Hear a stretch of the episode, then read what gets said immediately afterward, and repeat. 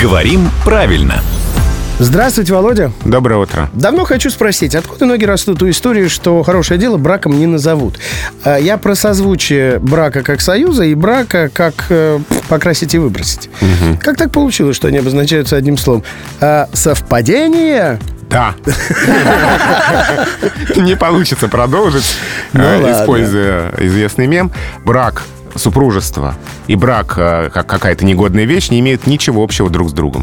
Это случайное совпадение в русском языке двух слов, заимствованных из разных языков. Брак как э, Союз. союз — это исконно славянское слово, то есть старославянское заимствование. Кого-то куда-то брали, да? Не кого-то куда-то, а девушку замуж. Ну да.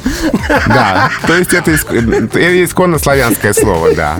Но в русском оно из старославянского. А брак в значении негодная вещь, это слово пришло к нам из немецкого языка через польское посредство. Так, а, и там у них это и обозначает, что ка- какой-то, да, да, да. нюанс, э, не знаю, Нюанс. скол, еще что-то, да, что-то да? сломанное, да. Ага. То есть э, славянское слово славянизм брак отбрать в русском языке совпало с э, заимствованием из немецкого языка. В следующей рубрике поговорим о том, как же так получилось, что не совпали звучание понятий «любовь» и «пушной зверек-писец». От главного редактора «Грамотру» Владимира Пахомова мы узнавали еще и не такое. А появляется Володя здесь каждое буднее утро в 7.50, 8.50 и в 9.50.